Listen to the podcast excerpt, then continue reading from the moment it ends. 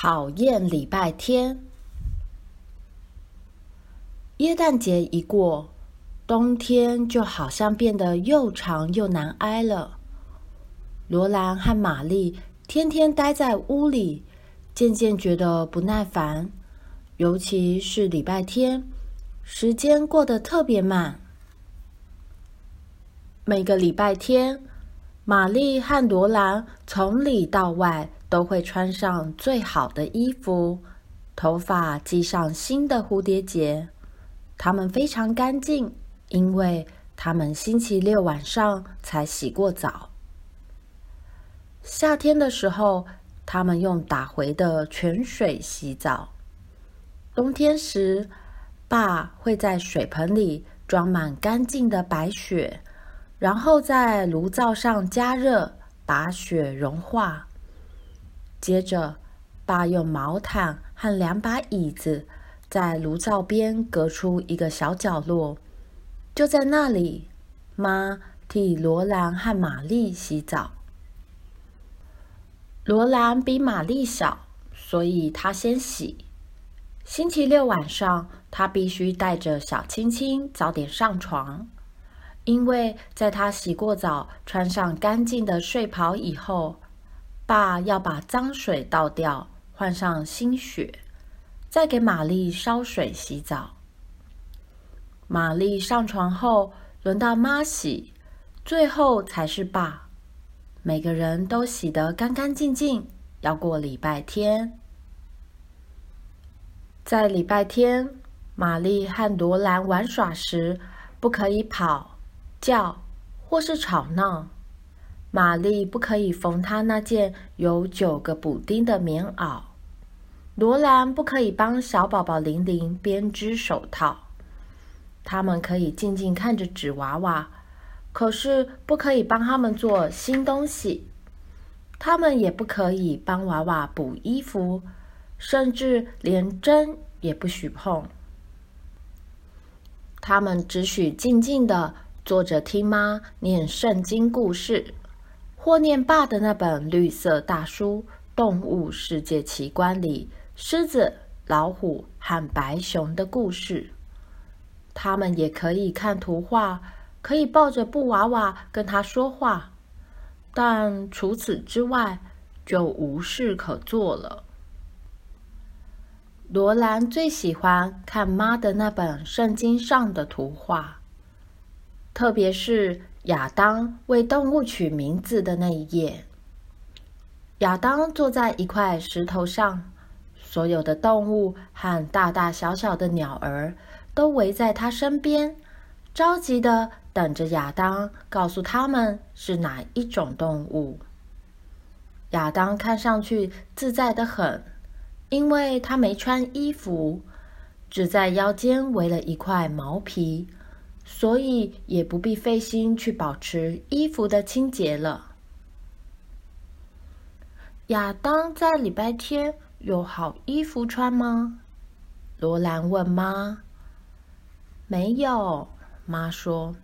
可怜的亚当，他只有兽皮可以穿。罗兰不觉得亚当可怜，他也希望自己除了兽皮之外，什么也不穿。有一个礼拜天，吃过了晚餐，罗兰再也受不了了。他开始和阿吉玩起来。才一会儿，他已经忘了规矩，开始跑来跑去，大声吵闹。爸叫他坐到椅子上面，安静下来。但是罗兰一坐下，就开始哭了起来，还用脚后跟踢椅子。我讨厌礼拜天，他说。爸把他的书放下。罗兰，过来，他严厉地说。罗兰很不情愿地走过去，因为他知道他会挨一顿屁股。没想到他走到爸身边时，爸很怜惜地看了他一会儿，然后把他抱到腿上。紧紧拥着他，爸伸出另一只手让玛丽握着，接着说：“我要讲爷爷小时候的故事给你们听。爷爷的雪橇跟猪的故事。罗兰，当爷爷还是小孩子的时候，礼拜天可不像现在是从早晨开始的。他在前一天，也就是礼拜六的日落时分便开始了。每个人从那时起就停下他们所有的工作和游戏，在气氛严肃的晚餐之后，大家都正襟危坐的听着爷爷的父亲大声念一章圣经，接着他们要跪下来听他们的父亲说一段很长的祷告词，直到一声阿门之后。他们才站起来，每个人拿一根蜡烛，直接上床睡觉。他们不能玩耍，不能嬉戏，甚至不许说话。礼拜天早晨，他们的早餐是冷的，因为照规定，这天不能煮东西。这一天同时还是休息日。人固然要休息，马也不能拉车工作。所以，当他们穿上最好的衣服要上教堂时，必须步行。一路上，他们不可以开玩笑，不可以大笑，甚至不可以微笑。爷爷和他的两个兄弟在前，他们的父母在后。一群人就这么规规矩矩、目不斜视、从容地走着。在教堂里，他们也要规规矩矩地坐两小时听牧师布道。他们坐在硬板凳上，不能扭动身体，不能摇摆双腿，不能转头看窗外，连看教堂的墙壁或天花板也不许看。他们必须坐在那里，一动也不动地盯住牧师。教堂的礼拜结束后，他们慢慢走回家。在路上可以说话，但是声音不能大，而且也不能大笑或微笑。回到家，吃了前一天做好的冷午餐，整个下午。他们都要在板凳上排排坐，研究教义问答书，一直要到太阳下山，礼拜天才算过去了。爷爷的家坐落在一座小山的山腰上，从山顶到山脚的路正好横过爷爷家。你们想想看。冬天，那是一条多好的滑雪道啊！有一次，爷爷和他的哥哥詹姆与乔治合力做了一个新的雪橇，这是他们所做的雪橇中最好的一个。他们利用游戏的每一分钟去做它。这个雪橇很长，一个接一个。坐在上面可以坐三个人呢。但是那个星期，他们的父亲正在大森林砍树，工作非常辛苦，他需要儿子们的帮忙。他们在清早点着灯笼，做好了家里其他的零碎工作。太阳升起后，就到森林里去砍其他的树。他们一直工作到天黑，回到家又要做一些零星工作。吃过晚饭，他们必须立刻上床，否则第二天一早就起不来了。礼拜六以前，他们根本没时间做雪橇。到了礼拜六下午，他们用最快最快的速度赶工，直到太阳下山才做好。可是太阳一下山，他们就不能滑雪橇了。否则就是不守安息日。他们只好把雪橇放在屋后的棚屋里，等待着礼拜天早早过去。第二天，他们在教堂里呆坐了长长的两个小时，双脚不敢移动，眼睛盯住牧师，脑子里想的全是雪橇。回到家里吃午餐，他们想的还是雪橇。吃过午餐后，他们的父亲坐下来念圣经，爷爷詹姆和乔治像老鼠一样静静坐在板凳上，拿着教义问答书。但是他们想的还是雪橇。阳光是如此的明亮。平滑的雪覆盖在小路上，被映照得闪闪发光。他们可以从窗口望见这一切。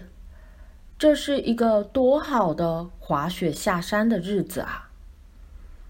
他们的眼睛盯着教义问答书，心里却想着新雪橇。时间好像永远过不完似的。不知过了多久，忽然有一声鼾声传进了耳朵。他们抬头看到父亲已经靠在椅背上睡着了。接着，詹姆看了看乔治，他们站起来，垫着脚从后门溜出去了。乔治看看爷爷。也踮起脚尖，跟在詹姆后面走了。爷爷很害怕的看看他们的父亲，不过还是踮起脚跟着乔治跑。屋里只留下他们父亲的鼾声。他们拿了新雪橇，悄悄跑到山顶。他们打算只滑一次，就把雪橇收起来。趁着父亲醒来以前，溜回原来的板凳，继续看他们的教义问答书。詹姆坐在雪橇前面，乔治坐中间，年纪最小的爷爷坐在最后面。雪橇滑动了，刚开始滑得很慢，接着越来越快。飞也似的冲下长长的山坡，但是他们不敢发出一点声音，只想悄悄地滑过家门，不要把父亲吵醒。除了雪橇滑板在雪地发出的呼呼声和迎面而来的风声外，四周没有其他声响。当雪橇飞快滑过屋前时，一头大黑猪正好从森林走出来，站在路当中。雪橇滑得很快，根本停不下来，也来不及闪躲。一下子，雪橇就从这头猪的肚子下面穿过，把它给敲了起来。它尖叫一声。掉在詹姆身上，此后就只听见他一声又一声长长尖尖的嚎叫。他们从屋子前面冲过去，猪在最前面，然后是詹姆，接着是乔治，最后是爷爷。他们看到他们的父亲站在门口望着他们，可是他们停不下来，也没地方躲。更没时间说一句话。他们就这样冲下山坡，一路上只听见猪的尖叫声。滑到山脚时，他们停住了。猪从詹姆身上跳下来，边跑边叫的逃进森林。这三个孩子慢慢的、一本正经的走上山去。他们把雪橇放好，溜进屋里，静静坐上他们的位子。他们的父亲正在看圣经，一句话也不说的抬头看着他们。然后他继续看他的圣经，他们则研究他们的教义问答书，直到太阳下山，安息日过去了。他们的父亲把他们带到棚屋，一人给了一顿鞭子。最先挨鞭子的是詹姆，然后是乔治，最后是爷爷。所以，罗兰、玛丽，你们要知道，爸说，也许你们觉得做乖孩子是很苦的事，但是你们应该庆幸，现在的乖孩子已经不像爷爷小时候那么苦了。小女孩也要那么乖吗？罗兰问。妈说：“那时候的小女孩规矩更严，不止在礼拜天，就算在平常时，她们一举一动也都要像个小淑女。小女孩永远不能像男孩子那样坐雪橇滑下山坡去，她们必须乖乖的坐在屋子里绣花。好了，现在让妈。”带你们上床去吧。”爸说着，从琴盒取出小提琴。罗兰和玛丽躺在他们的小床上，静静听圣歌，因为小提琴在礼拜天也不可以演奏平常日子的歌曲。盘古的岩石哦，为我裂开。爸拉着小提琴唱着：“我是否该躺在舒适的花床上，被带上七重天？而别人却为了赢得奖赏，正在血海中航行。”罗兰在歌声中渐渐睡去，朦胧中，她听到一阵互相碰撞的声音。原来。是妈在炉灶旁做早餐了。这是星期一早晨。星期天要等一整个礼拜才会再来。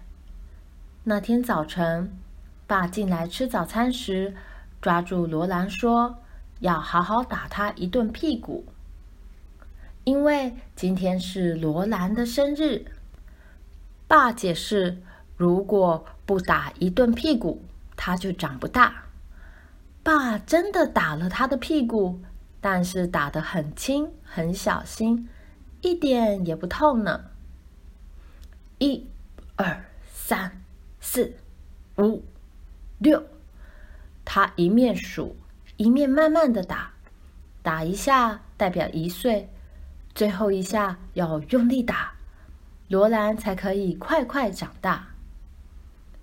爸送他一个木头刻成的小木人，小木人可以和小青青作伴。妈给他五个小蛋糕，每个蛋糕代表罗兰和爸妈一起生活的年头。玛丽做了一件新衣服给小青青，那是玛丽亲手做的。他做的时候，罗兰还以为他在补棉袄呢。那天晚上，他们举行了生日庆祝会。爸为他演奏，黄鼠狼突然逃走了。爸在演奏时，把罗兰和玛丽抱在腿上坐着。注意看哦，他说：“注意看啊，也许你们看得到黄鼠狼突然冒出来。”然后，爸唱着：“一分钱买一轴线，又一分钱买一根针，钞票就是这么用掉的。”罗兰和玛丽把身体弯得靠近一些，注意看着。啪！爸的手指按在弦上，黄鼠狼跑了。小提琴唱着，唱得清清楚楚。可是罗兰和玛丽没看见爸拨弦的那一刻。